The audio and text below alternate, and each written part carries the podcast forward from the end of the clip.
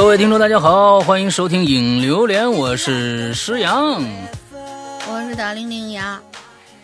哎，你为什么腿呢？没事 没事没事没事没事 啊，那我我觉得你每次的就是就是就是你的这个这个打招呼的这个语气啊，就是有各种各样的表达方式。我是大玲玲呀，哎，这是一种。我是大玲玲呀，我天，这个一一天上一脚地上一脚，啊，就是每次能大家能揣测一下啊，这个大玲玲到底是又怎么了？嗯，就正好跟你呼应嘛，你是很嗨的那种，然后我就是很 low 的那种。哎，我每次都很嗨啊，对不对？啊，好吧，我每次都很嗨啊啊！就大家其实我为大家解这个答疑解惑一下，为什么今天你这么 low 啊？嗯，好吧，OK，好吧，好吧，好吧。啊，之后这个我们来到了周一的快乐的影榴莲啊，之后这个我们这期的话题呢啊是呃怪林这么一个话题。上次跟大家说了啊，我们这个怪林话题虽然只放出两周的时间，有一百六十多层楼了，所以呢估计又得做个一个月啊 一个月。大家的这种积极性，我们非常非常的这个这个嗯赞赏啊，特别牛逼。那么这个星期呢，我们依然在我们的这个微信的公众号上放出了最新的一个话题，但是还没有放开评论。现在，所以大家只能先看一下题目是什么，心里有个数。完了之后，可以先打个草稿、副稿也好，和或者是在你的备忘录里打个草稿也好，都没问题。之后我们什么时候放开了，大家赶紧就去写就行了。但是我们这次我们有经验了，可能一。第一天放开的时候，有可能我们就刹住了啊，我们就刹住了，因为太多了，你知道吗？现在这我就太感谢大家了，我就他这又一个高兴啊，又开心呢，又觉得哎呀，这个这么多，你说这什么时候念是是个头呢？这这好家伙，以前呢一周一个话题，现在好像一个月一个话题，哎呀，今天这个太棒了啊，太棒了，嗯，所以大家再说一下，大家去我们去微信上搜索我们的公众号，公众号搜索哈喽怪谈。关注以后进去以后，在左下角的目录里边就有一个哈这个影榴莲的这么一个菜单，点菜单上面的本期榴莲就是我们现在要留的话题啊。往期榴莲大家点往期榴莲，还能听到每一期的一些内容，每一次留言的一些内容啊。所以，OK，大这这是大概就是这样的一个一个东西啊。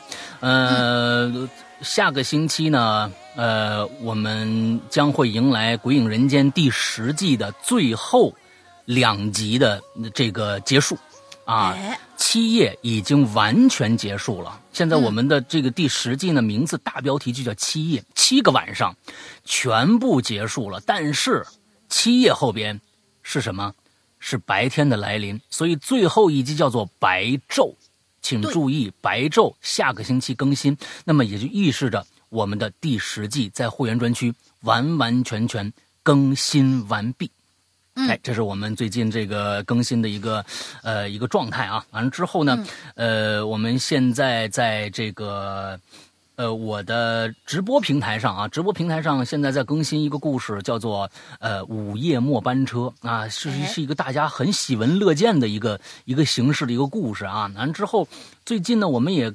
呃，相应的推出了一些这个呃午夜末班车的衍生产品啊，在我们的这个直播现场，在呃这个给给这个金主送啊，嗯，比如说一些眼珠子呀，嗯，哎，小钟啊，嗯，好吧，啊，还有还有虎纹铜钱呢，哎，我们天呐，我们讲到哪儿，我们讲到哪儿，我们就。就就做点什么衍生产品送给大家，这是非常感谢我们，呃，这个街道办主任英子啊，因为他自己本身是做文玩的，所以他也是我们的场控。完了，场控他听到这个，我就跟他商量说，哎，咱们能做个演唱会，当然好了。完了之后，哎，穿弄点什么东西给给寄来，完了之后就送给大家了。嗯，啊，这是一个非常良心的一个卖家啊，我觉得这大家如果可以关注一下英子的话啊，就是有有他微信的话，还可以，呃，想买点什么玉牌啊啊这。个蜜蜡呀啊，什么串儿啊，什么这个文玩手串儿啊什么的，哎，可以跟他去聊一下。OK，哎，那我要不要给猫姐打一个广告，报一下她的微信号呢？当然啊，报一下微信号好啊。微信号是大家记清楚啊，这是十位的，它是一个微信号，而不是电话号，听起来特别像电话号，大家记清楚啊，幺五零零五幺七零八七。哎幺五零零五幺七零八七。哎，好，七零八岁，呃的这么一个啊，完之后这个，哎，大家可以去看一下啊。完之后，我们接下来呃，我们的临环界啊，其实也快结束了。上个星期我们更新到第十八集，我们这个故事整个是二十三集结束，二十三集结束，所以还有差不多还有呃三个星期，我们整个的环界啊，这个故事也就是呃午夜凶铃的。第一部啊啊也要更新完了，接着下来的一部是什么呢？是我们的、呃一个长系列的最后一部，老千的第四部马上就要来了。所以在我们的会员专区，大家能听到很多很多。呃，老千第三部去年年年年初的时候好像就就已经更新完了，之后呢到现在我都没拿出来单卖呢。所以但现在大家。去购买我们的会员的话，还能听到老千三，可能老千四一上，我就会把老千三单独拿出来呃售卖了。那么那个时候老千三可就大家是需要单独付费的了。为什么这样？请，请听最后的我们的会员专区的简介啊。那 OK，啊，这前面讲了这么多呢，咱们就进入我们今天的主题吧。我们今天主题怪林，嗯，对，我还是决定把我的提案、提案念一下。就是我的这个提案是吧？每次还是花了点时间去写的，啊，是吗？嗯，啊，对，哇哦，嗯，哦怎么怎么了嘛？真是的，每次不都写提案吗？但是我这回更加认真的写提案，因为我知道有好多好多我们的公众号订阅者会每次看到这个特别特别有就是有抒发欲，有自己想要写的那种那种冲动啊。嗯，我们的主标题是最熟悉的陌生人记那些奇怪的邻居。然后提案是这么写的：假设啊，假设深夜的时候，你经常能听到隔壁突然出现的巨大声响。又比如说，你下班回来的时候，发现楼下房门大开，里面有破碎的家具、翻飞的苍蝇，还有刺鼻的恶臭。你好像已经记不清多少次，你隐隐约约能听到一些。晚上传来的男人的叫骂，或者女人的哭泣，又或者你上班离开家，对门的猫眼儿闪过一个黑影，他悄悄开了个缝儿，却没有人走出来。所以呢，我就想问问大家，有没有好奇过，那些表面看起来和谐光鲜的家庭，那些看上去毫无波澜的、毫无波澜的脸，那些每天跟你见面的人，在跟你一墙之隔的另外一边，正在上演着什么细思极恐的故事？这不就是偷窥狂吗？嗯，啊，哎，我我我这个我这个配图真的真的就是挺像一个偷窥狂。它是就配图是一个就是通过那个百叶窗拉开一条缝儿，然后正往出看，它背后是黑乎乎的房间。嗯，对，气氛营造好了，然后哎，对我其实对这个不是旁边人吵架呀什么的，并不并不感兴趣。我一般是比如说去酒店了。啊，去酒店就是出差呀，什么这个那的，去酒店住了，完了旁边哎一男一女发出一些什么声音来，我比对那个比较感兴趣。你哎呀，不是我说什么了？不可以，旁不旁边人家对发发出我说什么了？我只说发出声音，你们你们笑瞎想的话，我用你的貂蝉，然后那那边不对，我用小乔，就那旁边一对情侣正在打王者。嗯，哎，我也想加入一下，只是这样子，想问问啊，咱对咱们连一个啊，就是是这个意思，大家不要瞎想啊。怪林这个事儿啊，其实对于我来说呀，是一个非常非常重要的一个话题，哎，非常非常重要的一个话题。所有人可能只有老听众，从第一年第一期《鬼影人间》二零二一二年开始听的人，才知道这个东西。哦。我估计现在有很多人听过了我们免费的第一季的内容。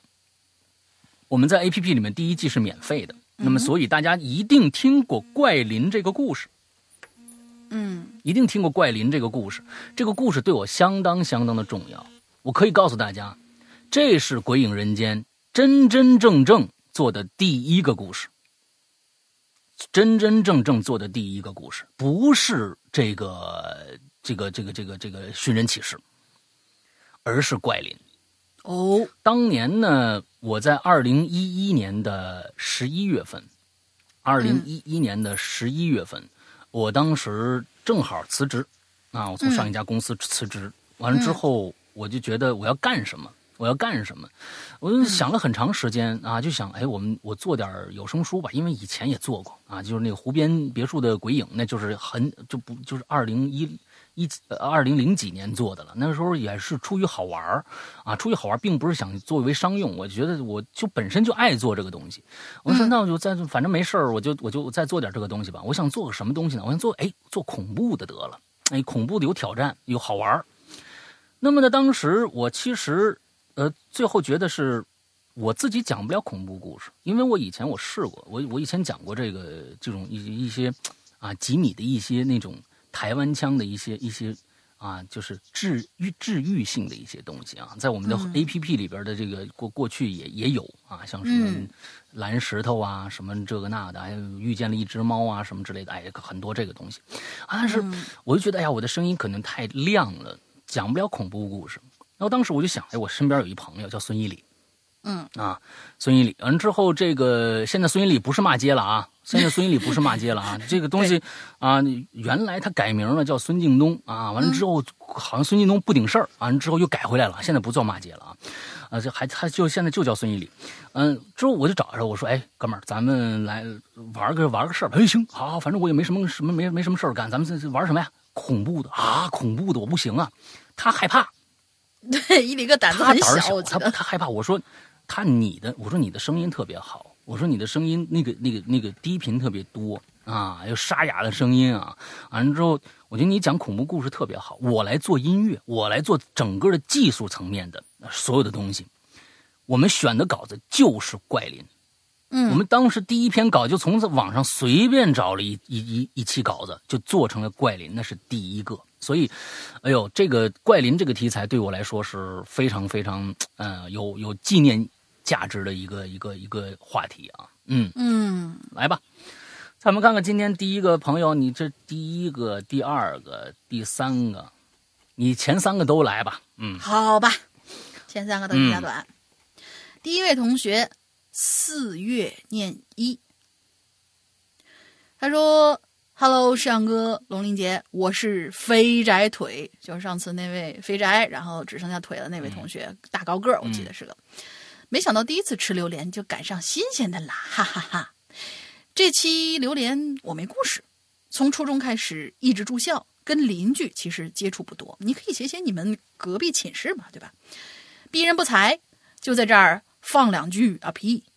祝在座的各位身比母猪壮，命比王八长。等我高考完，定要天天抱着《归隐人间》APP 睡觉。拜拜了，各位，我去努力备考了。就你这两句歇后语啊！你这这高考，你你再努努力吧。嗯，我都有点心疼给你判作文的老师。嗯啊，你再努努力吧。嗯，祝你高考是成功啊，成功啊！对，今年好像推了一个月。今年高考推了一个月，是是是是，嗯，然后这就结束了。第二位同学叫戴戴戴，我是一个陈年老鬼友，已经潜了很久很久那种。之前只能通过论坛留言的时候，我研究了很多次，都不懂怎么操作，这直接导致了我很多次都没能留言。现在改成公众微信号啊，真的好方便。第一次留言虽然跟主题没关系，但是我真的要表达我对鬼影的爱呀！石阳大哥你好，龙丽妹子你好啊！我是一个北京默默支持你们的漫画师工作者，哇，好欢迎！真的好喜欢这个节目，它陪伴了我无数个工作日，让我工作效率倍增，还能听到其他朋友的故事。我也有一些奇怪的经历，嗯，等哪天有缘话题到了，我会分享出来的。爱你们哟！希望石阳哥能够翻牌牌，鬼影牛逼！啊，戴戴戴同学啊，你这个 如果你现在画画漫画不是吗？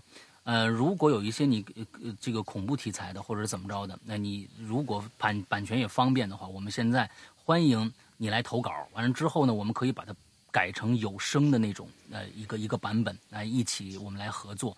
呃，你如果这个还有一些话题的话，你可以通过官微君来加我一下微信，我们可以聊一聊，看看你的故事能不能做成一期奇了怪了。好吧，嗯，好的。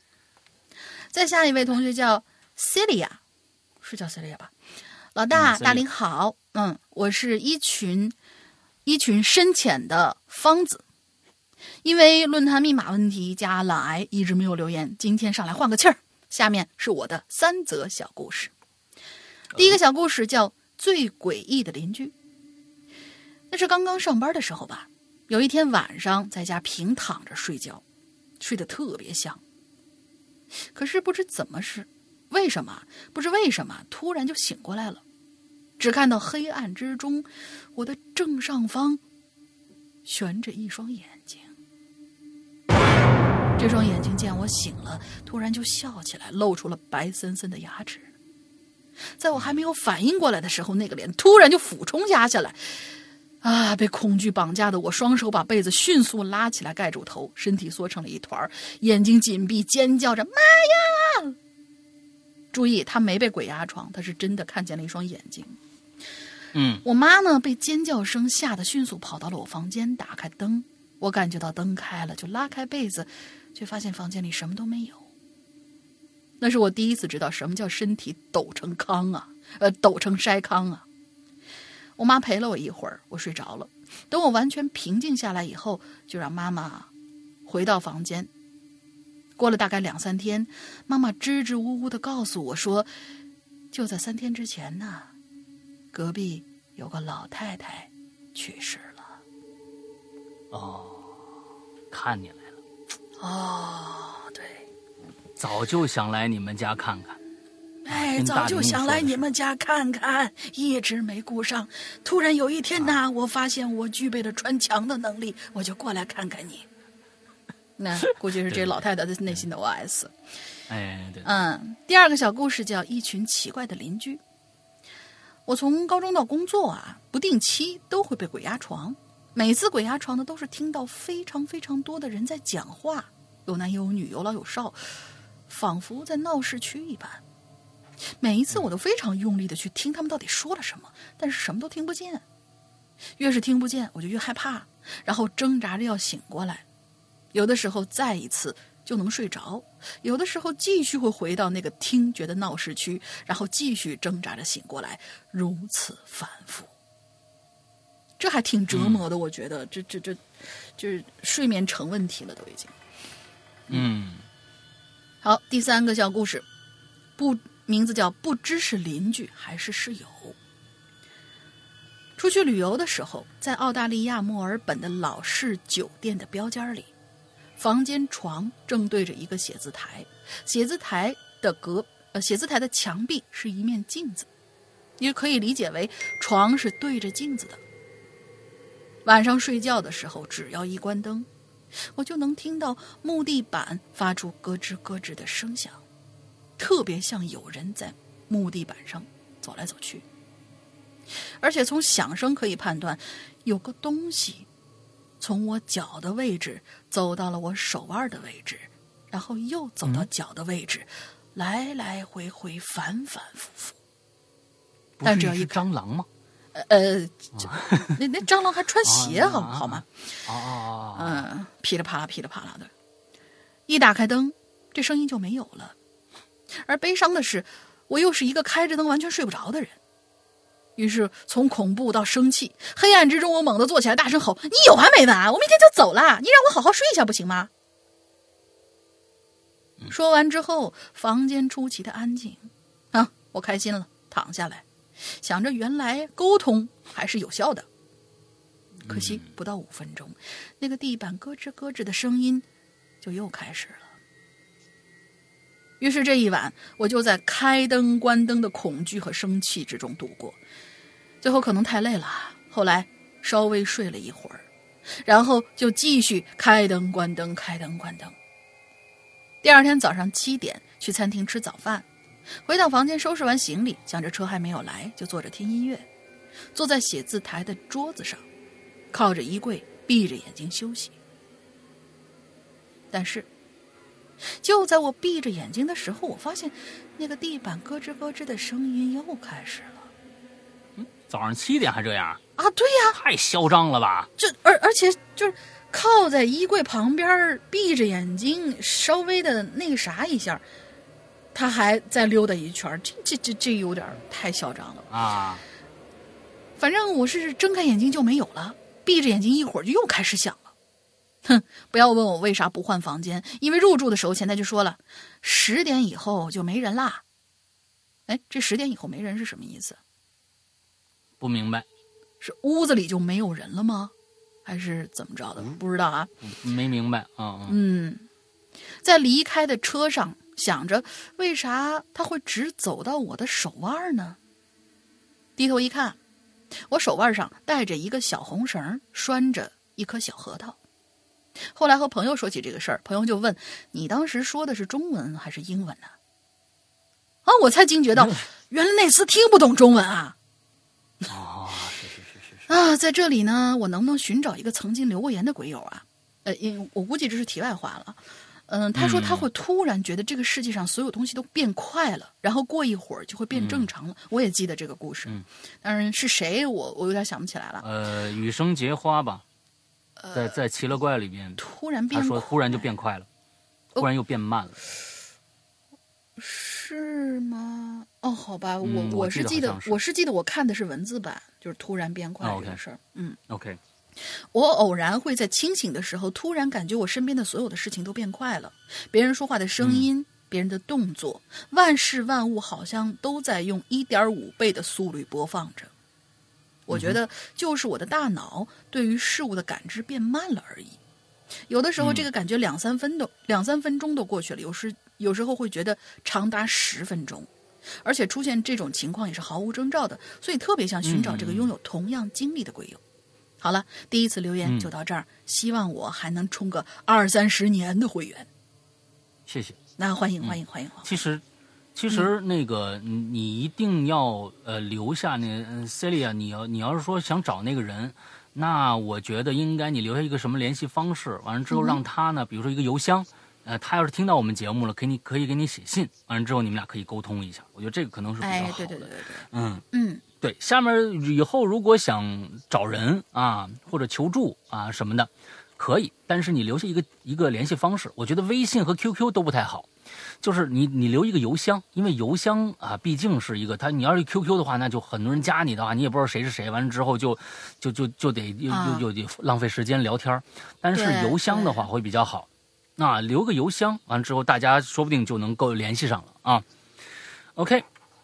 下面啊，下面两个连着我来吧。嗯，第一个叫四十七啊，呃，那个哥，呃，哈哈哥是那哈哥，我来自哈罗，我这是第二哈哈罗，哈罗吧，哈哈罗啊，就是哈罗吧。嗯，好吧，哈罗，我这是第二次来，我是四十七，来自乌鲁木齐啊，瑶儿啊，嗯，想考点，上次留言。上次留言呢，就说了我不相信这个鬼之类的，但是呢，我遇到的太多了。哦，啊，遇到了这么多还不相信啊？你你你你你你怎么是怎么准备怎么着？很刚啊，很刚啊，很刚，很非常刚，硬刚啊！你就是不信啊？对，爱信爱谁信谁信去啊？对。好了，关于邻居的话呢，我这儿有一个啊，有一个话题啊，我们的楼层中间那户人家呀，不知道是。什么是家里被贴哦？不知道什什么事儿，嗯，家里啊被贴了封条，然后呢就出现了很多的传闻，而里面最多传的就是自杀了，然后家里有鬼，所以呢不让人住被封了，但是所以不让人住，逗号被就被封了，啊，就这个家就被封了。啊，嗯，但是我这个人呢。当然不相信后边有鬼魂这个说法了啊，所以我就一点都不害怕，嗯，还特别贱的呀，去敲了一下他们的门，哈哈，啊，但是有一天呢，啊，这个晚上家里没人，我就躺在卧室玩手机，差不多一点多了，这时候呢，我用余光啊，就看着一人影从卧室门前飘过去了，哦，那我以为看错了，继续玩手机。啊！但是不一会儿，哎，又飘过去了。哎，我就关掉手机，我看着卧室门啊。哎，后面介绍一下啊，说我这个卧室的门是玻璃的，但是看不到里面的毛玻璃，不就完了吗？是吧？你就说你那玻璃是毛玻璃的啊，看只能看着影不能看着人啊，真切的看不着。我就看着那人影飘到卧室门前停下来，就在那个门口待着啊。就在那毛玻璃那儿门口那儿待着，嗯，我们俩就这么对视。两三分钟过去了，我实在看不下去了，起身我开门去了。哈，我刚移动到那个人影，我就开始，我刚移动到移动那个人，我刚移移动，逗号啊，嘿，嗯，这个你们这个啊，乌鲁木齐学中文学的不好是吧？啊，这个这个我刚一移动一动，这个人影就开始敲我门，还还念八马朝前走，是不是啊？我跟你说，千万别开啊！差不多敲了四下五下，就开始往客厅的方向走了。我就很小心的开了个门缝，看了一下，发现客厅什么都没有。在这之后啊，我也没去敲过中间那个被封的门了，家里也没遇到过什么人影。好了，这就是我想，呃，分享的事儿。那，所以四十七同学啊，那你可以不信，但是你不要挑战对方啊。对。你不要，你不要挑战对方，就是说你可以不信，但是你不要招惹对方。所以说，呃，我们我们我们我们尊重每一个人的想法，但是因为自己的想法就故意去招惹对方，这个不管是人还是鬼都受不了吧？对，对吧？嗯，这不然不管不管是人是鬼都受不了吧？你怎么不去招惹人呢？你说人一定会上来一一巴掌，啪就摔摔你脸上了，是不是？也有可能你是一大壮小伙子，呃，跟跟人就对打起来。但是起码是你挑的事儿啊，嗯。所以咱们没事儿不惹事儿，这是一个很重要。不管你是对人还是对鬼，都应该是一个准则吧。我觉得这个你要自己想清楚了，一定要自己想清楚这件事儿，别惹事儿。好吧，哎，那你你这个你就是你看，有时候你后还会遇到误会。你比如说，你这敲着别人家门了啊，你旁边邻居说吊死一人，你觉得里面有鬼，你不信，梆梆梆敲，哎，这天玩游玩游戏机，一旁看吧又有一影，还跟你对视，对了半天，你这一过去，你一开门发现哟，外面什么都没有，你就把门关上了，继续玩你的手机。第二天一发现家里东西全丢了，那有可能是个小偷呢。对不对？有可能是个小偷呢。在这个时候，你为什么？你应该，你因为不信鬼的话，你应该不相信这就是那个鬼吧？你应该相信他就是个人吧？所以你内心当中还是相信这个东西存在的。你千万别说你不相信的话，你心你心你内心东是还是相信它存在的，只不过你一直挑衅人家罢了。而且其实你也没有胆量。如果是个真人的话，是不是你就害怕了？所以。请大家各种的哎，我就跟四十七这位乌鲁木齐来的同学一样的这种心态的同学，请收敛你们自己的行为，不管对人对鬼，好吧？嗯，哎，这第一个啊，嗯，姚校长第二个，哎，姚校长，我我我想补一个啊，我说他这个，其实我不知道为什么，就是整个他这个过程当中啊，联系前后，我突然想起了一个比较，就是呃，就是还算。挺好看吧？我觉得应该挺好看的一个电影，就是，嗯，你有没有注意到他是去敲过一次他们家的门，然后发现没有人，之后他没再去过了。而这个影子也是来到他们家敲了一下门，然后没再来过了。如果那个敲门的是他自己呢？然后这是其实是产生了一个空间时间之间的一个错位。其实那个来敲门的就是你自己，只不过是延后发生了。嗯，那敲的应该是隔壁的门呢。啊不不不不，也许他的屋子被那个空间的人当成了是隔壁的门，所以这位同学，你最好还是别作死，我估计你有危险。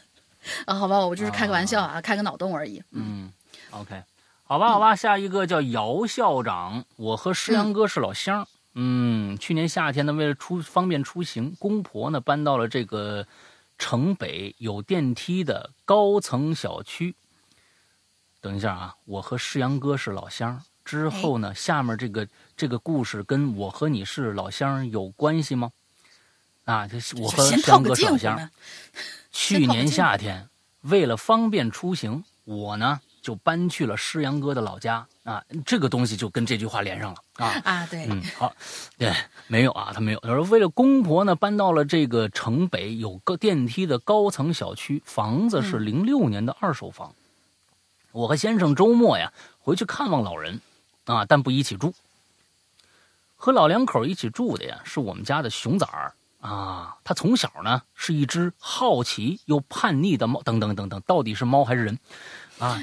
这个这到底是猫还是人啊？当然一只胖猫嘛，好奇啊，应该是猫啊。嗯，就是那种不让干啥偏让干啥的这个逼兜油子啊。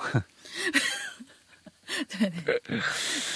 啊，行行，这个东西只能只能是我和龙玲啊，能能能看的，能能够逼斗你这个东西啊，逼兜这个事儿啊，你这个这个他逼兜可不是骂人的话啊，逼斗这个这个这个这个这是个动作啊，对，就是逼斗呢是不是一个行为，是扇嘴巴子啊，对，你知道吧？就是咱们北老北京话就是扇嘴巴子，逼斗，给你一逼斗，哎，这逼斗就是在山西话大同话那边呢，就是扇嘴巴子，逼斗油子，嗯，对对。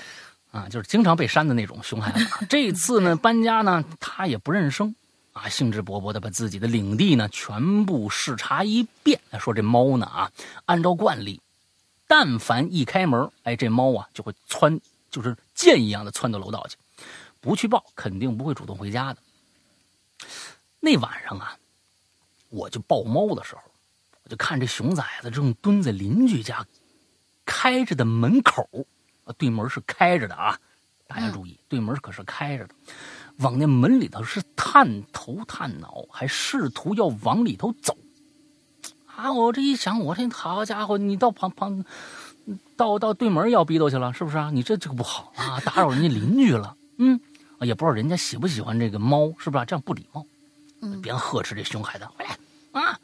我跟你说，猫没用的。你又不是狗，你知道吧？你这这猫没用的，你还训斥它，回来啊！边过去就抱它。我弯腰抱猫的时候，我就闻到了一股味儿。什么味儿啊？烧香的。嗯，哎，更像是藏庙里的酥油灯，那就是一种不太好闻的那种香油混合体。嗯。所以我呢起身的时候，下意识的往开门这门缝里瞅了一眼。这个时候还不觉得恐怖呢啊！我只是觉得，哎，这家人挺奇怪的。你大晚上里边黑漆麻糊的不开灯啊，你还放着念经的音乐，声音呢还得仔细听才能听着那种内容也听不懂啊。除此之外，没其他声了，还开着门。你说，赶紧说，我说，哎，不好意思啊。抱抱个抱抱个猫，我就回去了啊！果不其然，这猫啊，此后一开门，哎，什么意思？哦，OK，这事儿就就就结束了啊！就是他呃跟屋里人说了一句，就把猫就抱回去了。果不其然，自此这一次以后，我们家这猫一开门就往对面邻居家冲。第二次我再去抱猫的时候是白天。这次啊，这熊崽子居然已经冲到人家门厅了。哎呀妈！这家人是真的是不开门不关门是吗？就是一直开着。好吧。这我贸然进去抱猫也不太合适啊，所以我在门口喊那熊崽子那名字：龙玲，龙玲，你回来，龙玲。哎，不回来。人家叫熊仔，不是灵仔。啊，熊崽子名字，熊崽子的名字，龙玲，快来。啊，其实呢，想间接把这。邻居给喊出来，你知道吧？他至少看着我能够把把这猫给帮我赶出来，那或者我道个歉，我再进去抱也合情合理。嗯，可奇怪的是，邻居家是一居室，一眼就望到头了，乱糟糟的，客厅没人，卧室门开着，静得出奇。我这喊了半天呐。没人出来呀，啊！那欠揍的龙鳞就是死活不出来呀，啊！那我再继续往人家瞅啊，我实在没办法，我我我进去得了。我一一一脚我就迈进屋了，揪着那猫的后脖领子啊！龙鳞，这欠揍的玩意儿，我赏你一百个大逼斗！嗯，啊，就拎就拎出来了。这个时候。我的余光，我就看着了一个男的，中年男人，光着个膀子，光着膀子啊，啊，下身穿了一条松垮垮的红秋裤，不知道什么时候出现在客厅的，吓我一跳啊！光个膀子，穿个红秋裤，这造型太牛逼了。原因不是因为他的瞬间出现，而是他实在是太瘦了，皮包骨头那种瘦，两腮深陷，眼珠子显得是很大，甚至有点突出，头发稀松，都乱哄哄的朝天支棱着。哎，这头发的发质是跟我有点像啊，啊，这这头啊这往天支棱着，肋条子一根一根的，腹部塌下去。肩膀上的锁骨尖的，好像要扎出来似的。赶紧说的：“嘿，不好意思，不好意思，这龙灵就跑进来了啊！跑进来，我不怕打扰您，我给赶紧给他抓出去啊！”嗯，说完就退出去他们家门口了，但依然和他对视。啊，一般正常人反应都是没事没事啊。那人家说了没事你赶紧啊，或者说哎不喜欢不喜欢猫啊，你你下次注意点啊。可这邻居什么都不说，一直面无表情的看着我。一直到我回家，啊，啊，瞬间我的尴尬癌就犯了犯了，我就回去问婆婆，我说婆婆，那咱们邻居干嘛的呀？怎么天天敞着门呢？我婆婆就说不知道啊，那那家啊太怪了啊，也不见上班去，上下楼也没碰着过，成天开着个门也没听着过炒菜的声音，不知道吃什么都。那最奇怪，你还天天晚上家里面。烧香念经啊，也不分个时辰。哎，信佛的人一般都是初一、十五早上烧香送佛，即使有人天天上香，也是一大早，没人晚上啊，对不对？对，你晚上你念的经，你给谁听的？是不是？嗯。一般信众呢，偶尔会在法会的节日的时候啊，去这个庙里点点油灯啊供奉，很少有人会在家里供灯的。这个人就例外了。啊，好几次我们去婆婆家吃晚饭，电梯一开门，哗家伙，楼道里弥漫着一股难闻的香和那种油油味儿。他们家肯定又敞着门呢，里边黑漆漆的，只能听着那诵经的声音。嗯，但之前这一切也只能用奇怪来形容，对吧？哎，你说这反正这是人家自由，是不是？嗯，我开始觉得心里毛毛的，是有一次坐电梯。之前呢，我说过，这这这这里头是一个常住人口比较多的老小区，自然这个邻里之间呢比较八卦。有一天呢，我和俩老太太一起进电进电梯啊，分别按了一下自己要进的那个楼层。我这按完了以后呢，其中一老太太盯着我看，上下打量我。哎，新来的吧？哦，是啊。而老太太不说话了。过了半天，阴阳怪气的和另外一个说：“哎呀，哎呦，你看那层啊，那家房子还是卖了。哎，什么？哦哦，明白那意思了啊。嗯，跟旁边那老太太说：哎，你看，比如说他们刚才这这，咱们这主人公按的是十一层吧？嗯，这老太太说：哎，你看那个十一层那房子还是卖了。然后转转头问我。”哎，你们买多少钱啊？啊，那我因为他之前的言行就没多搭理他，说一句啊，我也不太清楚。啊，这电梯很快就到我们这楼层了。出了电梯，我正心里嘀咕那老太太什么意思呀？我一抬头，我就看着那个奇怪的邻居，这次他依旧穿那条红秋裤，素着素着腿儿啊，还底下扎着腿儿。瞪着，呃，还里边穿了一双黑皮鞋，脚上穿一双黑皮鞋，穿着外套啊，在本来就不宽敞的楼道楼道里边来回走，像是在锻炼身体呢。啊！我被他吓退了一步啊！不，他不抬头，就低着头来回溜达。我他错了个身儿就过去了，身上依旧是那种弄，就那种浓浓的香油味儿。啊，也不理人，也不打招呼。我们住了半年了，我确定这人肯定身上有问题，啊，一定，而且还是心理上的。那具体是什么呢？这太隐私了，也不知道。他真的很反常。就比如最近吧，过年虽然有疫情，不让随便走动，但正月里呢，不贴对联，不挂彩灯。疫情期间呢，敞着门，依旧大晚上关灯烧香，也就他家了。啊，是啊。我们家那熊仔熊熊熊熊熊崽子呀，啊，也许是有人说了家里有老人去世了，过年就不能贴对联儿。但我记得老人去世好像三年内也不能穿红红秋裤吧？是不是？啊，你这人到底干嘛的呀？哎，故事到此结束。作为邻居，我其实并不希望有后续。先说到这儿，字数限制就聊到这儿啊。这个祝好，我觉得呀，这位这个呃姚校长啊，你呢特别特别有必要啊，特别特别有必要去居委会打听清楚这个情况。首先，嗯，我们是为了保护自己。这样的一个人有可能会给你带来一些，其实，在楼道里每天有这样的一个香味儿啊，你们算是很善良的人了。其实这个也是在公共设施污染公共设施环境的一种行为，它其实对于你们来说是有影响的。那但是我们我们不是说是为了为了把它弄弄走或者起码，但是起码你要去了解一下这个人到底有没有病。到底是不是心理上有问题？会不会给你们带来伤害？这个是必须要去了解的，千万不要熬，千万不要。你都觉得不对劲了，还不还不去做一些那什么？咱们不是报警啊，咱们第一个咱们不报警啊，不是一上一上来就报警，那个没意思。先去这个物业或者居委会，因为他们那儿肯定都知道啊，这人怎么？你看老大妈都知道，嗯，问问是怎么回事，千万别给自己带来什么伤害啊！赶紧去啊！好嗯，下面，下面，下面我连两个然后你再两个啊，都是一长啊一短的那种。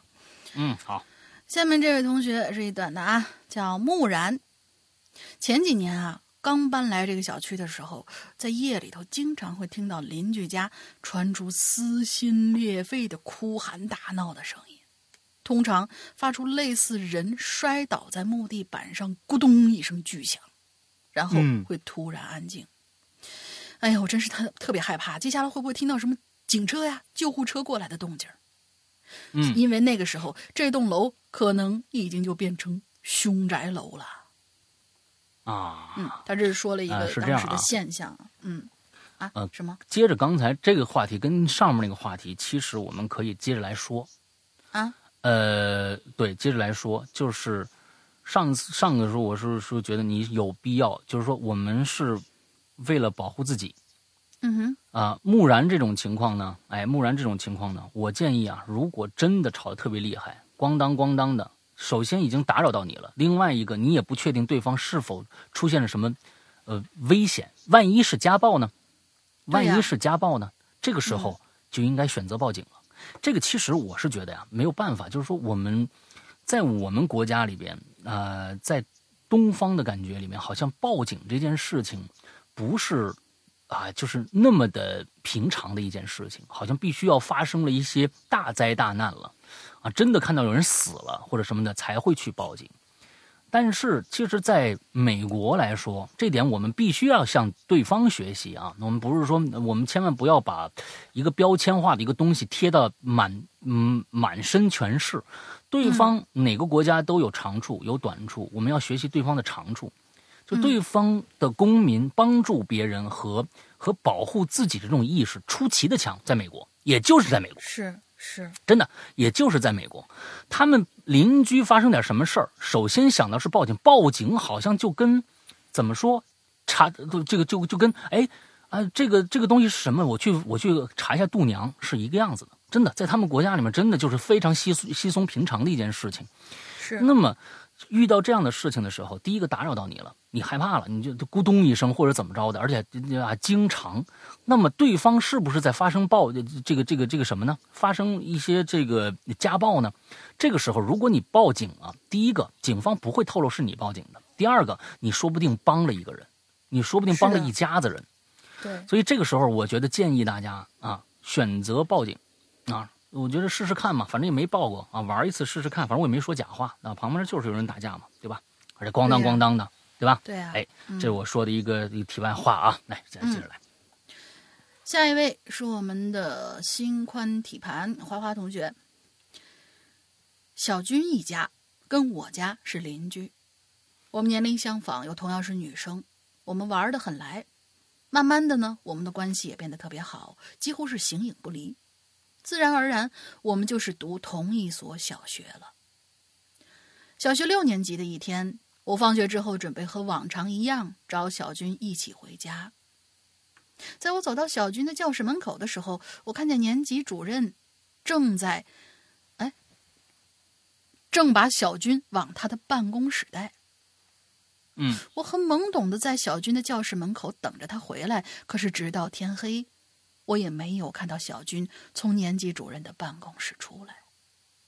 嗯，家人来到学校接我回家了，我一边看向年级主任的办公室，一边被家人牵着走了。那天晚上，不知为什么，惶惶不安的心促使我根本无法入睡。第二天。我早早去小军门口等他一起上学，路上的小军一言不发，表情凝重。我无数次想开口问：“昨天年级主任找你干嘛呀？”但是我始终没敢开口。从那天之后，每天下学放学之后，我都会看到小军被年级主任带进他的办公室。哦，后来，在小升初考完试之后，小军被查出怀孕了。小军始终一言不发，我则是第一个被大人围着询问的人。我我支支吾吾的说：“就就小军每天下午放学都会被年级主任带到他的办公室。”小军的家人将事情弄清楚之后发怒了，将年级主任告上了法庭。而小军在家人安排之下去将孩子拿掉，而我因为知情不报，被家里人罚在祠堂连续跪了一个月。但是我没有任何怨言，因为是我没能阻止悲剧的发生。我以为小军从此可以过上正常的生活了，但是小军得了抑郁症，他有的时候会疯狂掐自己的喉咙，有的时候会脑袋撞墙，有一两次他的家人发现他想要自杀，他家人只能请心理医请心理医生来帮助他，而我作为害他变成这样的帮凶，一直陪伴着他。陪他治疗，想陪他走回正常的生活。慢慢的，他不再掐自己的喉咙，也不拿头撞墙。后来，我一个人收拾好他的东西，离开之前，在治疗的医院里，我对着电脑敲打着文字。小军打开了我家的门，走进来，看着我说：“花儿，有什么吃的吗？刚起床，好饿呀。”我说有，我做个三明治给你吃。我转身就去厨房忙碌了。小军走向了正常的生活，到现在也一直是我的邻居。我端着放三明治的盘子，走到琉，哎，是琉璃台啊，走到琉璃台，屋子空空如也。哎，我又在想他了。如果他真的能让我给他做早饭，该多好！也不知道他在我的心里住的还习惯吗？P.S. 这篇文章是我看了房思琪的《初恋乐园》有感而发，纯属虚构哈。但是房思琪这本书却是根据真人真事改编的，我不太推荐去看，因为内容确实太扎心了。嗯。我觉得新宽体盘这个这这这花花这个姑娘经常给我们扎一下心，她好像她好像写了好好几个这个校园霸凌的这个事件了啊，就是她是一个特别喜欢这个题材的这样的一个一个啊一个鬼友啊，就是说呃，我是觉得，嗯，在在这种事情跟刚才是一模一样的，你看啊。就刚刚跟他说，就说我们的我在我们的认知里边，我们一定要搞清楚一点，保护自己和保护别人这样的一个意识，我们应该有一个扎根，有一个慢慢的，我我我觉得肯定不是一下子就行的，那么慢慢的扎根，慢慢的让这件事情变得变成一个我们第一个冒出来的一个想法去做的，其实有很多方式可以。呃，间接的阻止这件事情的发生，你不用去啊设身处地的扑突扑通一下你就冲进去了或者怎么样，那样太冲动了。但是可以介入其他的力量来让这件事情。当然，也有一些特别特别怎么说一些个例啊，我们在看的一些很多的呃电影、电视剧。呃，去年就有嘛，是那个是少年的我，还是少年的我，就是那个那个那个谁演的啊？易烊千玺他们演的那个片子，当时那片子却特别好，那是讲校园霸凌的。但是我认为啊，那个是社会的一种表现形式，但不是社会完全的表现形式。请大家一定注意，任何的艺术品只是一个片面的、一个片面的表达，它不是一个完全的表达，它不可能用一个片子去表达这个社会的真实面貌。任何的艺术品都不可能做到这一点，所以我们在里面看到了很多的一些啊，你越告我弄你越越什么，那个东西只会让大家可能更恐惧，有些时候是只会让大家更恐惧。现在我们需要的是，我们需要是会保护自己，同时可以去帮助别人。像这个时候，如果这个故事里边的这个小小和这个我能够早一点回，就是你觉得奇怪也不懂。那么回家跟妈妈说一声，有可能爸爸妈妈就会对这件事情产生一个重视，也有可能爸爸妈妈也就对这个事儿一言不发了，也也就也就这样过去了。但是，呃，我们不管怎么样，当悲剧发生的时候，我们那个自责的心理，你是要那个自责的心理，还是说我们我曾经努力过了，但是我现在还要依然的去帮助对方，哪个哪个心心态更好一些啊？所以这个其实我们。呃，在以前的一些这个新款体盘给我们写的一些校园霸凌故事里面，也是老说这个这个事儿嗯嗯，好，下面这个李军啊，好激动啊！第一名耶啊！本人呢从小到大，由于呢心大，所以呢碰到的灵异事件不多啊，那就是有喽啊，哼。和这期主题契合的故事没有，哈哈，但是还是想留言。哎呀，这个东西啊，手痒的厉害，哈哈。对，祝哈喽怪谈收视收听长虹，哈，主播们健康快乐每一天。走了，哈，下次再见，哈。嗯，走吧，走，拜拜。嗯，嗯，下面一个同学呢叫晴的雨轩，啊，晴的雨轩，他这里边啊，一共啊，对，就就就就是这个香哥、龙玲姐，你们好。啊，我是一个潜水多年的老鬼友，入坑的机缘呢，大概得追溯到那个永远无法完结的校园诡异事件啊。那时候刚上大一，现在研究生了。感谢鬼影这么多年的陪伴，希望越来越好啊。嗯，闲言少叙，以下是发生在我身上的一件有关邻居的故事。嗯，这事儿啊，发生在我之前的住所。由于不太习惯大学的寝室生活，我我家人呢就帮我在学校附近呢买了一处单身公寓，就此开始了独居。我的天哪，家庭家庭条件那是杠杠的呀！我跟你说啊，都已经大学了，就不应该再麻烦家人了，自己苦去啊！还还还买个单身公寓啊！好好了，嗯，我所在这个小区呢是两栋相邻的高楼。每一层啊都有一条贯通整个楼层的走廊，而住户呢就均匀分布在走廊两侧，哎，跟我们家的这个构造差不多。我住在其中一栋高楼十一层的走廊尽头，啊，没错，你看，是吧？尾尖儿。啊，对，爸妈当时也是，其实想整我啊，就给我买一尾件儿啊。你不能这样子，你不能这样子，别吓唬我们这位同学。也许人家买的还挺贵的呢。啊，是是是，但是怪事儿啊，并没有发生在我们家里。你看，你看，你看，你看，你看，并没有发生在他们家里。由于是尾尖儿啊，我只有两户邻居，一户呢在楼走廊对面，一户呢在我这个一墙之隔旁边。与我家一墙之隔这个公寓里啊，住了一对年轻夫妇，啊，往日呢一切正常。有天晚上啊，哎，我因为呢要赶这个论文，就在这个客厅里挑灯夜战。突然呐，啪嚓一声，我听着什么东西碎了，啊，在这深深夜的宁静当中啊，啪嚓。一声，紧接着我就听着墙对面一男一女开始吵起来了，啊，我想估计夫妻吵架呗，是吧？没太在意，可是他们争执的是越来越激烈，甚至传来撞墙的声音。哎，你看看，我跟你说呀，我跟你说，你呀肯定跟另外一个人是邻居，你不信问问，就是这个这个姚校长，哎哎，是不是姚校长？等一下，等一下啊。呃，不是，是这个木木然木然。对，你跟这个木然啊，木然啊，应该跟你两墙之隔，他他住在这中间这家啊，他你你们俩人啊，把他们中间这家就夹在一起了。我跟你说，有可能是是这么个意思啊。你你回去问问啊，有可能。你看，这不是都是咣当撞墙的声音吗？什么这个那的啊？嗯嗯。之后呢，我就不自觉的脑补出两两人在家里扭打的场面。最后啊，随着一声防盗门的巨响，争吵戛然而止。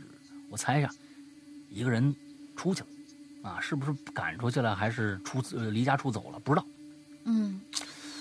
不过这片这片刻的宁静啊，立刻被一阵沉闷的敲门声打破了。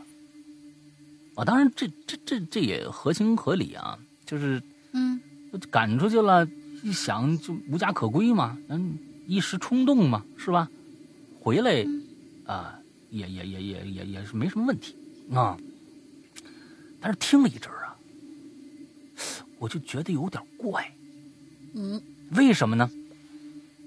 你想想，刚吵完架，你回来敲门肯定当当当，开门啊！你说这，你你总不能太冷静，而这个敲门声音实在是太有规律了。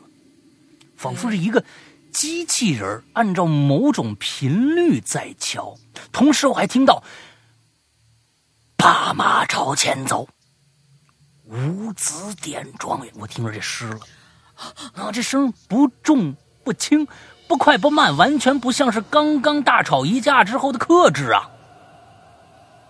可再这么敲下去，严重影响大家的正常生活呀。于是呢，我就壮胆儿，我我。我走走到大门那儿，我也没开门啊，我朝着外面大喊了一声：“哎，干嘛呢？大晚上的！”可就在我走到他准备去啊，他没喊啊，他没喊，他准备去喊一声。就在自己走向大门的时候，他自己愣住了，借助微弱的玄关的光，我就看着，随着那一声声敲门声，我家的门。也在颤呢。哦，一个恐怖的念头在我脑海中就浮现了。我靠，他妈的，不会是敲的我的门吧？我不禁惊出一身冷汗，但是随即又想着，会不会是被赶出那人跟我求救呢？或者是啊，求助？更严重的是不是跟我求救呢？但如果是……要求助，为什么不说话呀？难道是现在发不出声来？想到这儿呢，我心里攥得更紧了。一阵阵的敲门声更显得突兀啊，呃，就凸显出对方的沉默。我鼓起勇气，想透过猫眼看一下究竟是怎么回事。万一真的是求助呢？不过我也下了决心了，无论如何我都不开门，怎么着我也不开门。嗯，我蹑手蹑脚的，我凑进门啊，伴着那敲门声，我战战兢兢挑起猫眼。往里看，可就这一看，我心里彻底凉了。门外半个人都没有，站着一个人。你看他们这个东西以后不能这么写啊，你知道吧？连外连外面半个人都没有，站着一个人呢，你这是废话。呃，门外一个人都没有啊。嗯，我仿佛触电般一步一跳的躲进了卧室。反手关门，掏出手机，紧紧握着，心里倒数十秒。这敲门声再不停，我就报警了。我在这儿没有没有写写清楚一点，如果那儿加一句的话，可能就更牛逼了。就是，我蹑手蹑脚，伴着敲门声，战战兢兢的往猫眼里一看，心彻底凉了。门外一个人都没有，可敲门声没停。哎，这个牛逼了。门外一个人都没有，敲门声没停。但是我现在你这个这个感觉好像是不知道是停没停啊。完了之后，他心想：我你再不停的话，我报警了。就在我冷静下来的时候，我发现除了我心跳，只剩下寂静。敲门声不知什么时候已经停了，可我也再也没有心思继续写论文了。于是捧着手机刷剧到天明。第二天白天约了一同学上门来找我，我才敢打开这个房门。后来我也去物业投诉。可是，一想啊，那天晚上我的确谁也没看着，投诉隔壁敲我门呢也不太合理。况且，如果隔壁说从来没敲过门，那不是更恐恐怖吗？是不是？反正呢，住了一年多啊，都没发生什么其他的事儿。嗯，我也就就此罢了。很快呢，邻居也换了新邻居，也再就没发生什么事儿。只是我呀，会时不时在夜深人静的时候，回想起那一阵阵闷骚的敲门声。怎么就成闷骚了啊？好吧。啊，沉闷的是吧？啊，不是闷骚的。嗯啊，您那个，我跟你说，那个当当当，你你这是不是很闷骚？哎，好吧，好吧。我跟你们说啊，就是说最近呢，大家不也不知道为什么，我们的故事里面频频出现敲门的声音，敲门的问题，这是正好应景啊，对不对？大家已经都呃基本上都听过我们最新一一一期的《鬼影重重》了吧？刚刚上有一个序章开始。序章开始，里边就跟敲门有关系啊！大家都敲门，所以说你们真的认为结界不存在吗？你们认为真的是我就是原来那个师阳吗？啊，大家可以可以去这个，我不会再像以前那样那么傻来骂你们了啊！我不会再像那样骂你们了，我嗯学乖了，好吧？这个星期啊，这个星期三，大家关注一下真真正正的这个鬼影重重的最新篇章。结界第二部的正式的第一集。啊，我写了个序章，而第一集是我们的鬼友写的，大家这个星期三等着听吧。来，下面一个，下面这位同学很久不见的秋田庆同学，上哥龙玲姐，你们好，作为失踪人口，我回来了，好，欢迎回家。因为工作太忙了，加上换了好多部手机，导致我的 APP 号找不回来了，所以错过了好多期留言话题呀。碰巧这期是公众号推荐的，呃，推送的，我得以回归。本期主题让我想到了我以前写的一个故事，叫《后窗》，讲述的是我，就是小说里的我，总觉得对面楼有人偷窥我，反之过去观察对面的人，才发现对面不寻常的举动啊，这样一个故事。这故事的灵感的一部分来自希区柯克导演的著名电影《后窗》，另一部分源自我的亲身经历。这故事百分之九十五的情节都是真实发生过的。好，我只听那百分之五。嗯嗯，好。对对对，百分之五，请大家去看后窗。事情啊，要从两年前说起。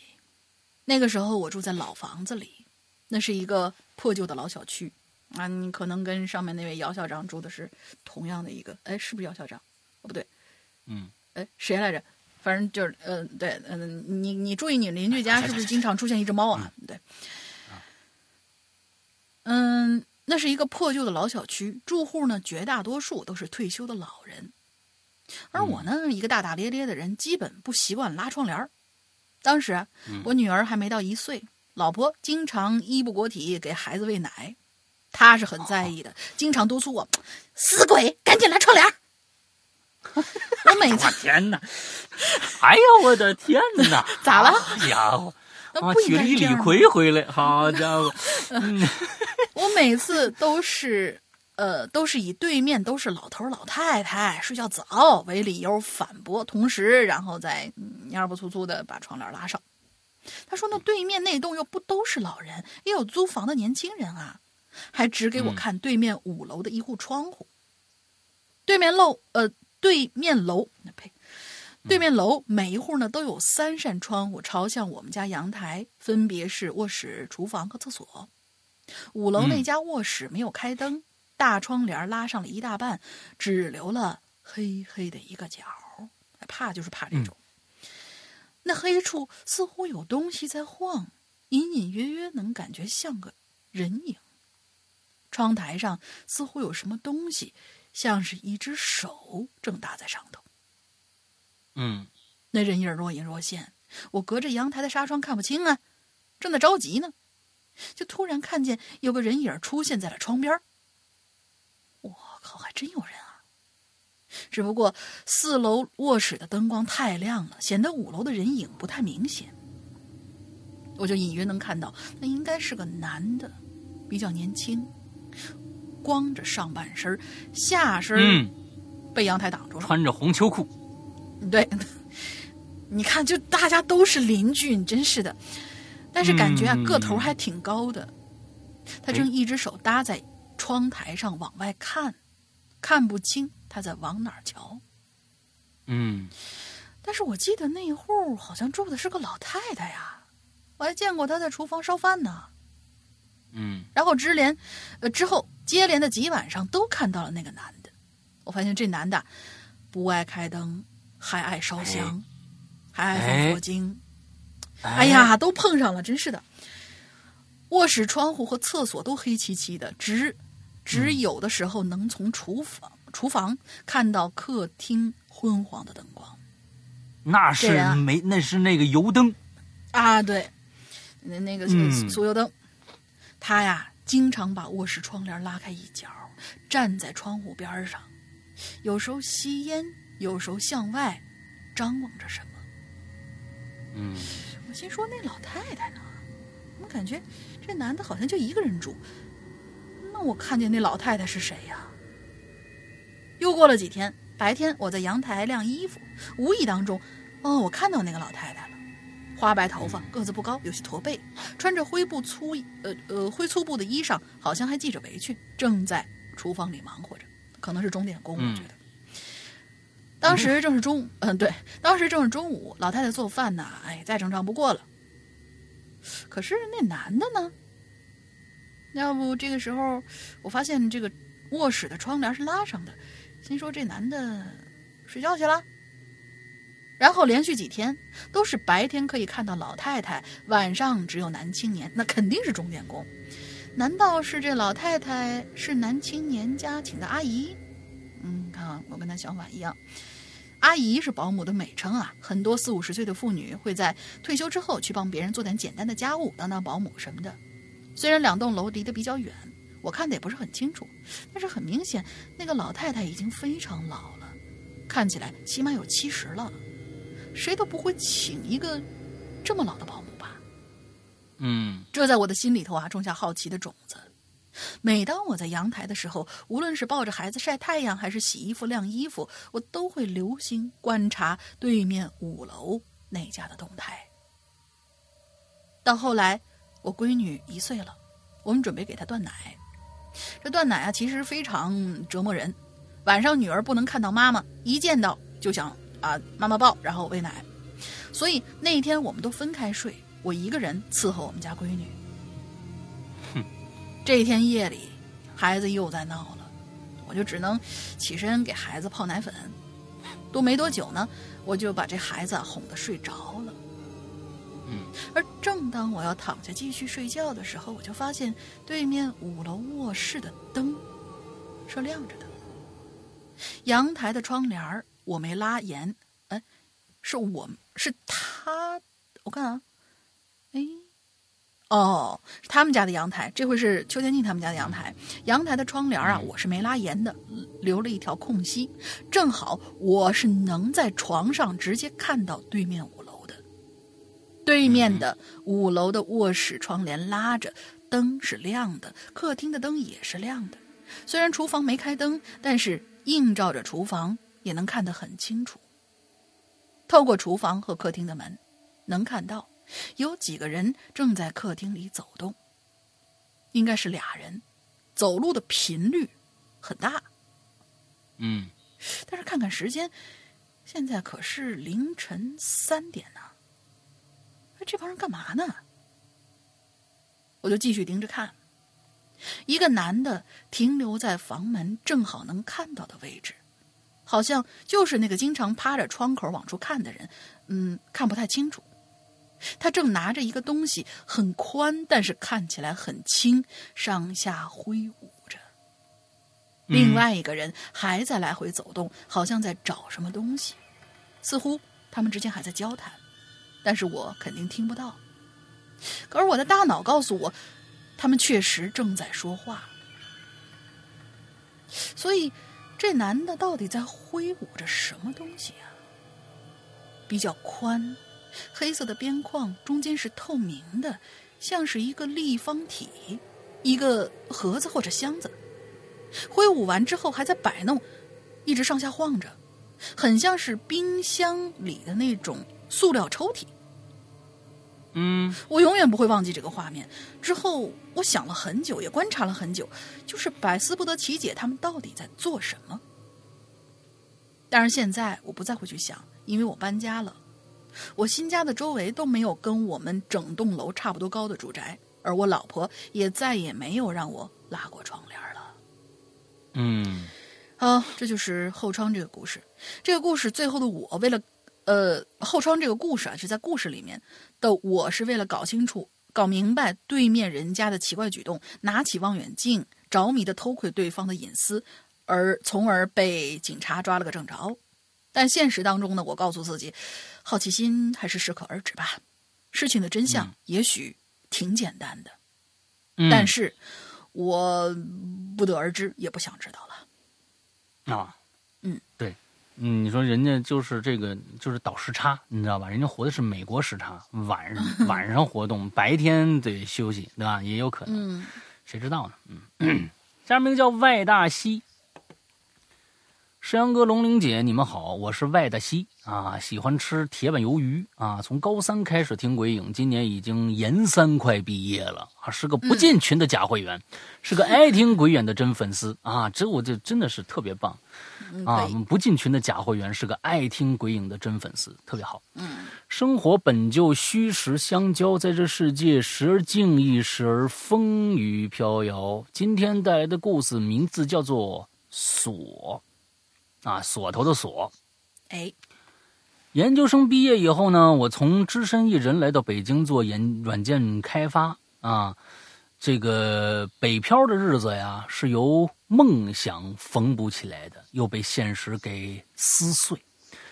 这座城市阴暗却不腐败，像封闭的铁炉里边有烧红的木炭，等你接近，再把你烫得体无完肤。你这好家伙，这北京太可怕了。嗯有仇，嗯啊，有仇啊！故事还得从我租的房子讲起，位置在哪儿呢？丰台，啊，小月八里有这么一地儿啊，三室一厅，进门左右两间，右手一间，就我就住在右手边这间。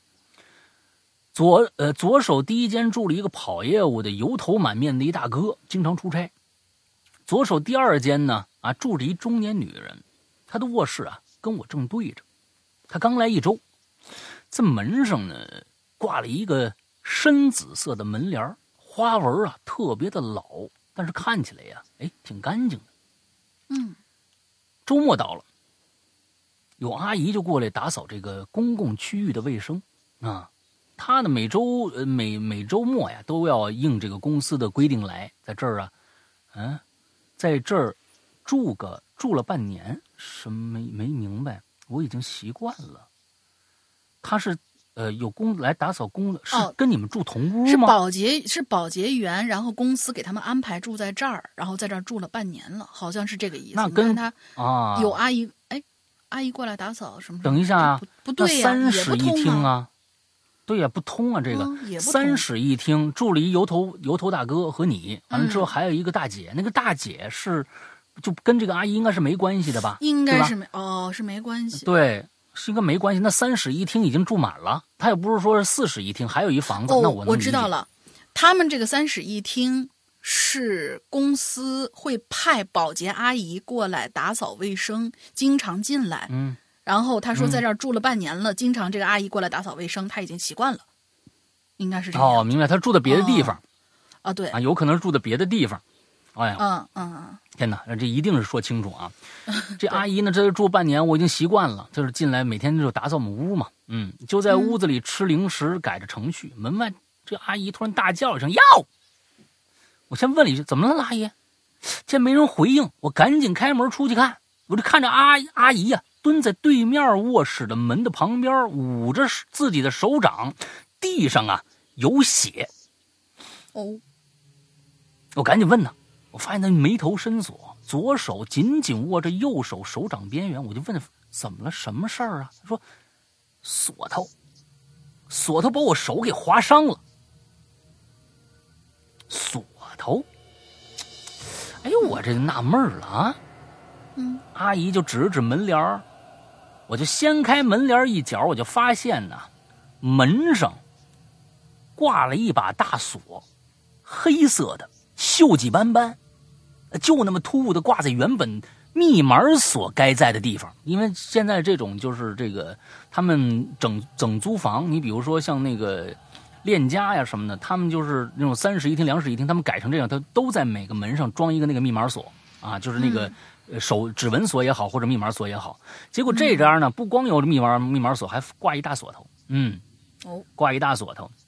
阿姨就说了，我这想擦擦卧室门口来着，我低头从门门门槛往往上擦呢，没想到我就握着一把锁，他手一挥就撞着了，啊，这怎么密码锁换锁头了呢？我是呆了两秒，突然冒出一想法来，啊，这个门帘啊，不是挡风的，也不是怕我们看着那屋里的摆设的，他是故意。挡这把锁的吧？哎，我会有这样的想法，实在是因为这把锁与周围是格格不入啊。嗯，但是这阿姨手啊还受了伤了啊，伤口上呢好像还沾了铁锈了。我这也没没条件包扎呀，我这赶紧说，哎呦，没关系，您您您您先走吧，赶紧是诊所啊，消毒包扎一下，要不然感染了啊。屋里干净的很，我我待会儿我收拾行吧？啊，吴阿姨就出去了。回到卧室，我越想越不对呀。首先，这屋里的密码锁都是可以自己更改密码的，安全性有保障啊，没必要自己换锁呀。就算换锁，这什么年代？你拿那个大大铜锁还是发生锈？那多少年的锁了？嗯。到了傍晚，对门这租户应该回来了。那我就听着那厨房有做饭的声音，这开门出来，毕竟也不熟，是吧？虽然住一屋里啊，毕竟也不熟，我就有犹豫。我说：“哎呦。”哎，嘿，大姐您好，嘿，那个今天那保洁阿姨过来打打扫卫生啊，擦门的时候，您那不是有一门帘吗？是吧？她就没注意您门上有锁头，那手擦出血来了。我正不知道怎么开口问她为什么这锁头啊要用这么一锁头，可这女人呐，这不炒菜呢吗？听了我这话以后啊，这锅铲子。嘡啷一下掉地上，哦，转过头来看向我，疑惑的又又，眼神就带着惊恐。他说：“血！”不等我回答，捡起锅铲，关火，这里边炒一菜的啊，把这菜呀，你不是说你关火，你回来再炒呗？结果把这菜全倒垃圾桶里了，手忙脚乱收拾好了就回自己卧室了，期间也没再跟我开过任何口。这你说奇不奇怪？啊，半夜十一点左右，我这还没睡呢，我就听门外啊，嘎吱嘎吱的，嘎吱嘎吱的。我一想，这楼道里啊，临街，隔音本来就不好，我也没在意。你突然就“嘡”的一声，又传来“咚”的一声啊，好像什么东西砸地板上了，我吓得坐地上了啊。嗯，都是什么事儿啊？开门还是不开呀？正当我进退两难的时候，有人在外边开始念诗了：“八马朝前走，五子点状元。”接着有人“梆梆梆”，可就敲我门，敲我的门了。这一瞬间，我下意识屏住呼吸了。屋里是一点声音没有啊！我熄灭了手里屏幕的光亮，自己都不理解自己的举动。我这害怕什么呢？啊！接着那敲门声可就又响起来了。我壮着胆子问：“谁谁谁谁谁啊？”没回答。嗯，我接着又问：“我说谁谁谁呀？这么这么晚了，还是没回答。”然后啊。我可就听着有人用螺丝刀撬我的门这我终于忍不住了，我大这谁他妈这是大大半夜有病吧？门外这人终于开口了，是个女人的声音，我才发现对面女人搬来一周了，除了那个写字，我就没听过说过一句完整的话，但是我很肯定就是她，沙哑又带了点尖锐，像极了用钥匙拧开铁锁的声音，沉。缓慢又低沉的说：“等一下，到底是尖锐还是低沉，兄弟？嗯，你让我怎么说？沙哑又带着一点尖锐，缓慢又低沉的说：你好家伙，你让我怎么来这这个？就应该是我来帮你换锁啦，是是这样吗？哎，我我觉得应该是这样。来来来，我我来一下哈。哎呀缓慢、缓慢、低沉，有点尖锐，是吧？嗯，我来帮你换锁呀！啊，真的好啊！好吧，一口痰一抽的是啊，对，一口痰差对对这种这种发音方式确实是容易弄出来。嗯，嗯。过了一周，出差那大哥回来了，我正在厨房做饭呢，他看着我，他看着我的门上的这个密码锁换了锁头，戏谑的问：“哟，兄弟，你这复古风啊？”我笑着点了点头。是的，我帮您也换一把得啦。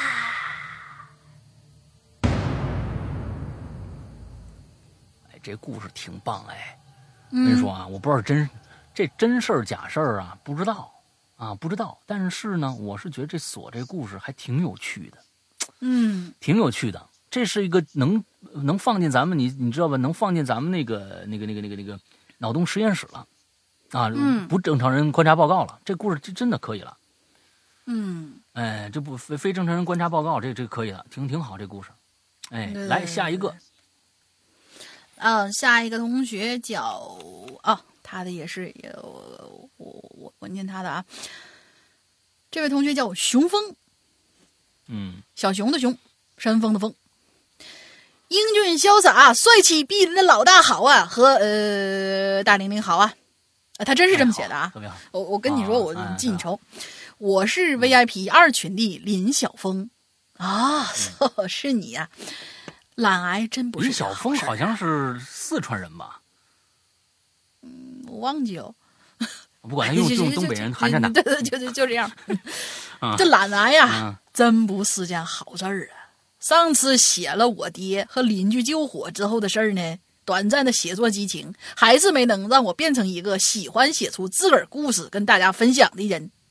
从小到大，各种经历不少。如果有呃，如果有机会，来，来退休以后啊、跟大家好好絮叨絮叨。好，话不多说，进入题目。啊，正经正经正经点啊！我外公是某部门的一领导。小的时候呢，我们家住家属大院儿办公室、仓库也都在院子里。那是九几年的时候吧，国企改制，我外公他们单位啊破产了，算作是提前退休。仓库和办公室呢就空出来出租了。其中一个办公室租住了一个小伙儿。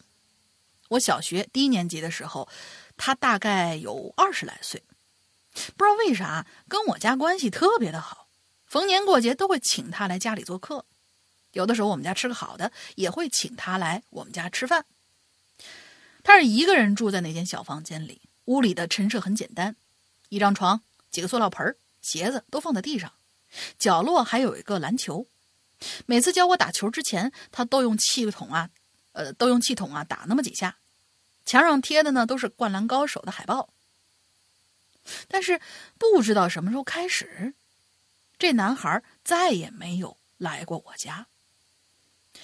当时我和我哥叫他于叔叔，呃，打鱼的那个鱼三点水的那个打鱼的鱼啊，在近十年之前，我呢突然就想着，小时候家里好像总是来这么一个人，哎，怎么突然就没来过了？搬走了吗？还是跟我们家闹了什么矛盾呢？于是我就问我问我哥，那小于叔叔怎么没再来过呀？我哥也觉得奇怪，咱小时候家里确实有这么个人，但是哥哥的印象是，呃，哥哥说他印象跟我差不多。至于为什么不再来往呢？他也不知道。嗯我就去问外公外婆了，但是我的外公外婆一听，却是一脸的问号。哟，咱咱家什么时候来过这么一个人呢？不记得呀。我心想，这这不会是老人家年纪大了吧？或者，要不就是那人犯犯犯啥事儿了？嗯，老人家忌讳不想说。我呢就转去缠问我的舅妈，呃，和我姨妈和我舅舅，他们俩都表示说，这不知道啊，没这么个人呢。嗯其实这件事情啊，到这儿结束就挺好的。但是我作为一作死的孩子，好奇心很重，不死心呐。这些年我一直想窥视这件事情的真相，不断的就跟别人提，你知不知道我们家经常来一叔叔啊？嗯，那种，不断的尝试询问可能知道这个人的人，但得到的结果都是这个人他是不存在的。就在前几天，呃，就在前几年，我呢又跟我哥提起这件事儿，发现我哥居然也忘了，他只记得说我跟他提起过有这么一个人而已。好吧，我也不知道该如何解释这件事儿了。一直想看看咱们鬼友之中有没有过类似的经历啊，嗯，不过好像目前为止看到的没有相似。本来呀。这个内容啊，到以上我说的那一段就结束了。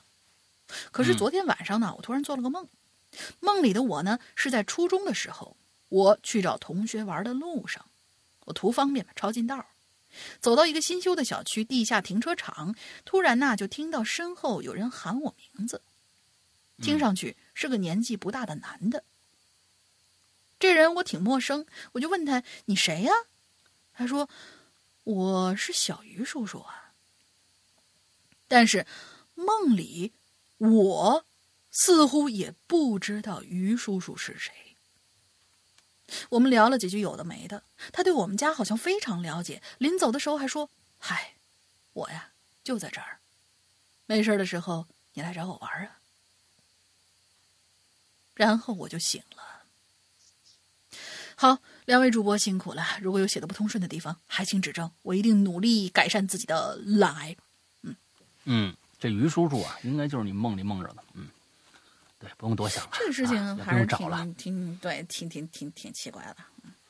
嗯，好，我们下一个啊，叫不愿意透露名字的热心市民啊，就好吧。嗯，哎，嗯。诗阳哥、龙玲姐，你们好！本人潜水六年老鬼友，也去过 BBS 留过言，可惜没有被读到，哈哈。不过还是很感谢两位主播这么多年的陪伴啊！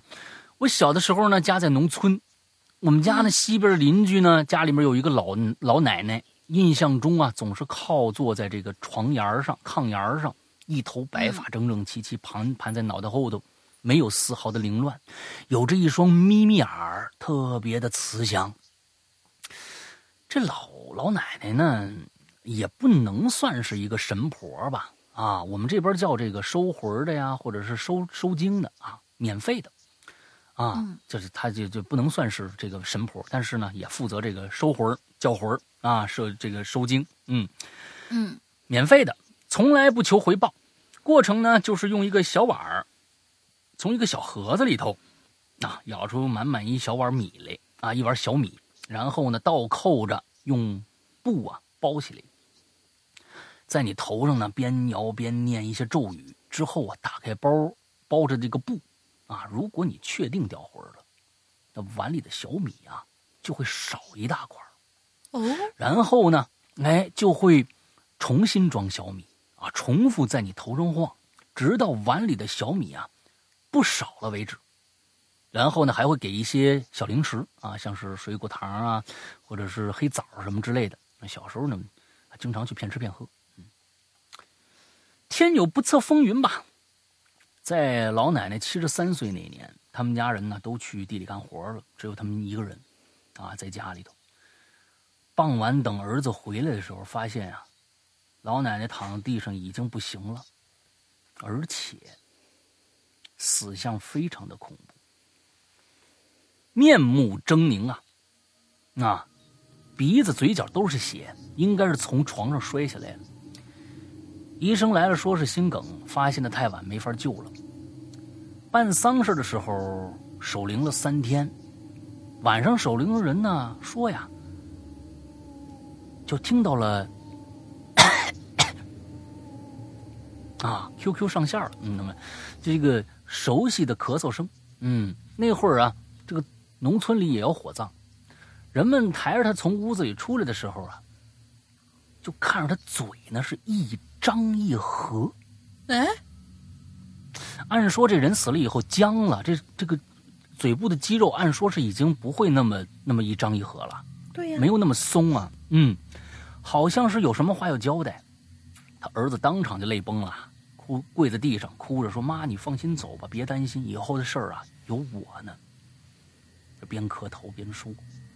一会儿着，老奶奶嘴就不动了。之后直到下葬也没什么意外发生。而有天晚上啊，说来也奇怪，我就梦着她了。我看着老奶奶在门口溜达，穿了一身花花绿绿的这个脸服啊，白衣服啊，这入殓的那时候那个那个服服装，寿衣。我当时也没害怕，我就说：“哟，奶奶你怎么回来了？”她说：“哼，嗯，我回来看看你这骗吃骗喝的小兔崽子。来，兔崽子，这个给你。”说完，给了我一块糖。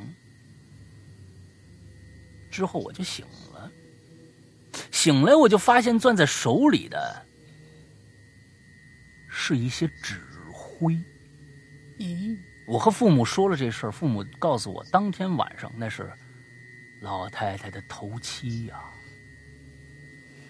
好了，我讲完了。祝《哈喽怪谈》千秋万代，永世长存。哎，还好，上次有人说写永垂不朽的啊，这这这这这好家伙，嗯，永世长存比较好啊，比较妥帖啊。那个永永垂不朽咱就算了，嗯嗯。好，挺好，嗯这故事好挺好。嗯，嗯，今天最后一个，好，最后一个，这位同学叫四树木嗯木森，反正就是四棵树吧。嗯，两位主播好，各位听友好，我是疯狂的棺材板儿。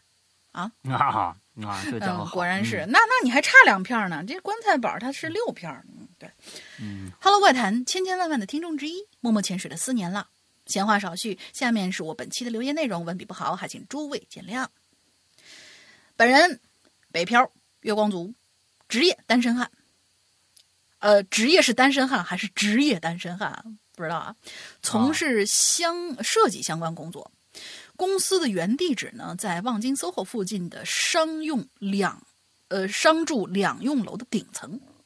而这怪事儿呢，也恰恰就发生在这栋楼里。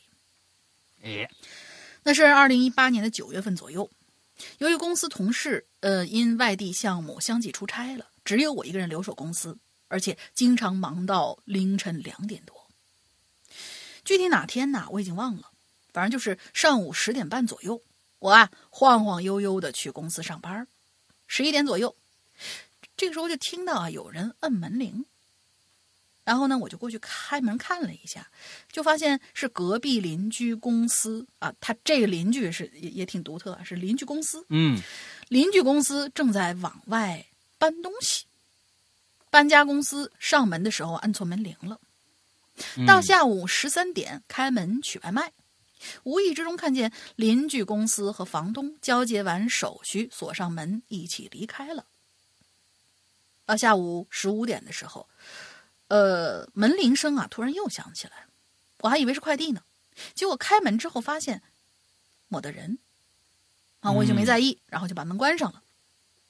又过了大概半个小时，门铃又响了，开门还是没人。再之后，门铃以大概十分钟一次的频率，一直响到了下午十七点，嗯就是下午五点钟。好家伙，这时候我就有点恼火了，心想这谁呀、无聊啊，一直按门铃儿。就开门，然后对着黑暗的楼道骂了一句：“你他娘的过分了啊！”嗯，呃，不是，你他妈过分了啊！一直按，神经病啊！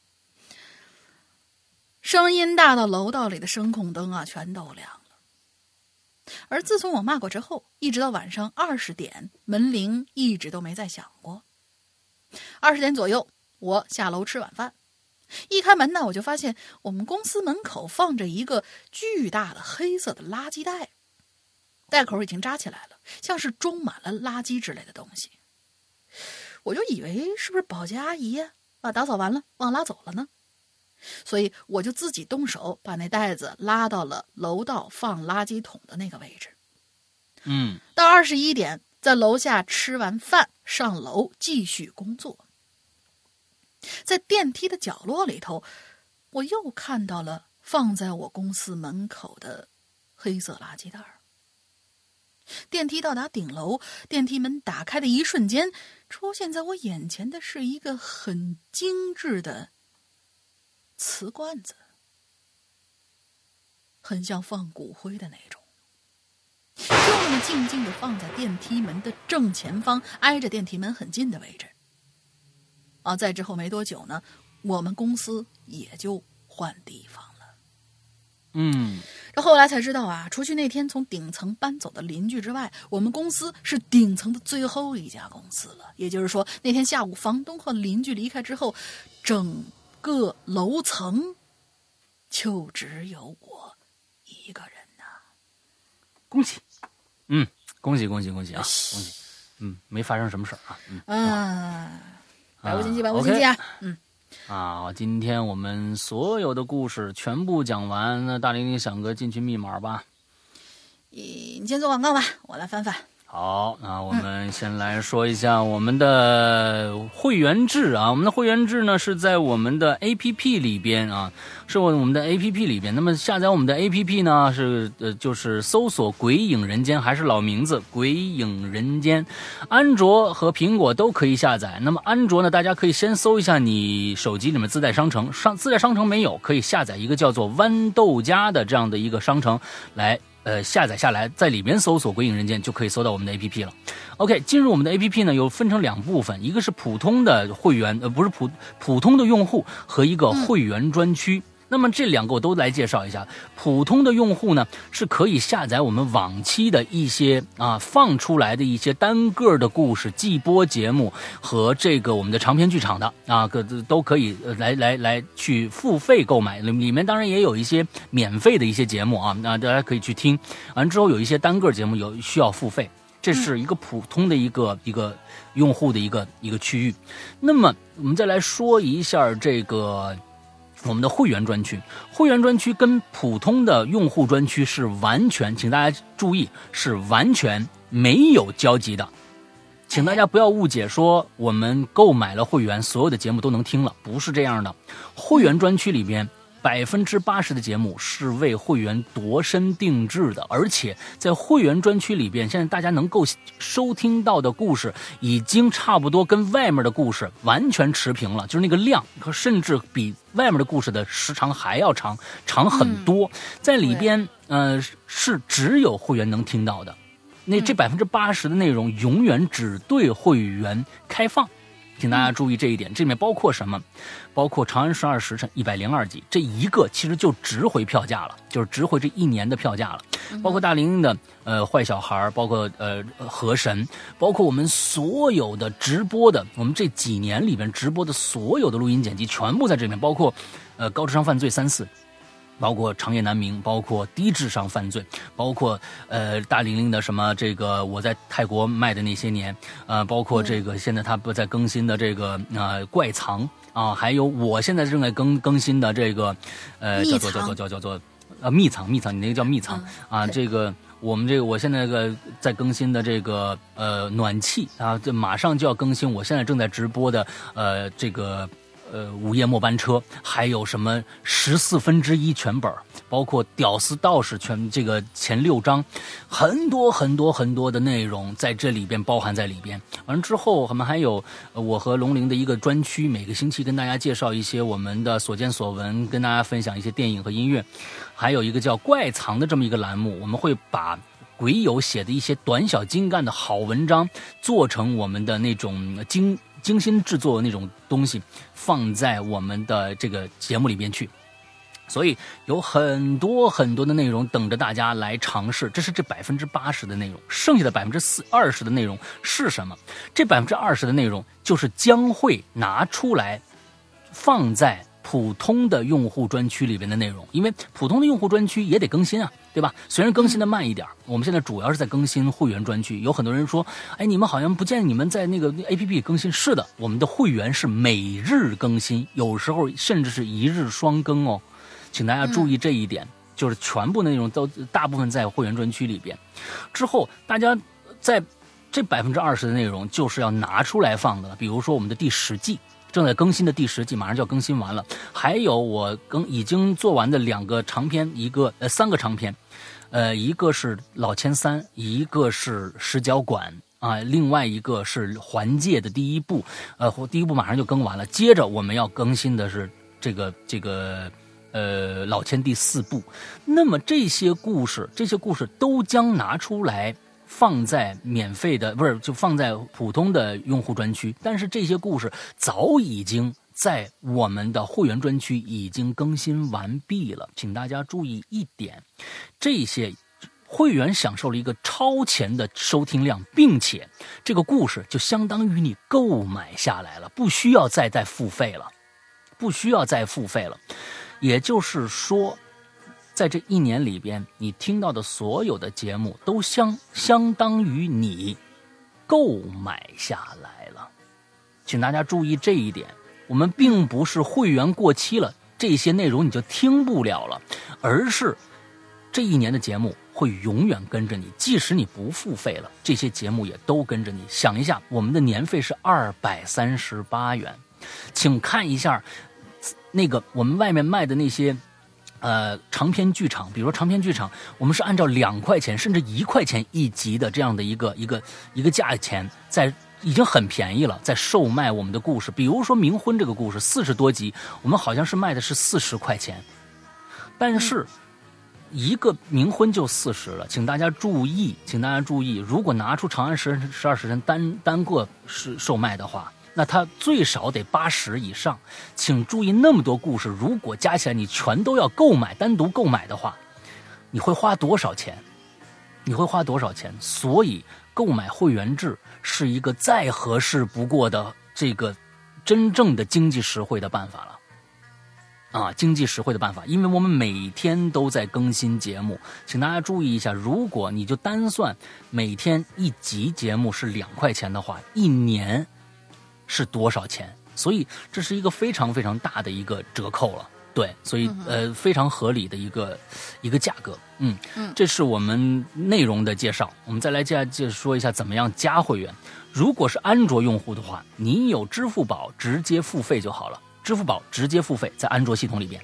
如果你没有支付宝，只有微信的话，请用下面这个方式啊。苹果用用户，如我们建建议所有苹果用户都来用下面这个方式来加会员，因为苹果会拿走跟我们分成，会拿走百分之三十的一个利润，所以我们就少收钱了。所以用其想想就是说，大家苹果用户都用下面这个方法来加。另外一个，苹果或者安卓，你已经成为会员了，想入我们的微信群，也用下面 VIP 的运微信群，请用下面这个方法。什么方法？加一个微信号。鬼影会员全拼，鬼影会员全拼一定拼对了，别是鬼影啊，前舌音后舌音，请大家注意。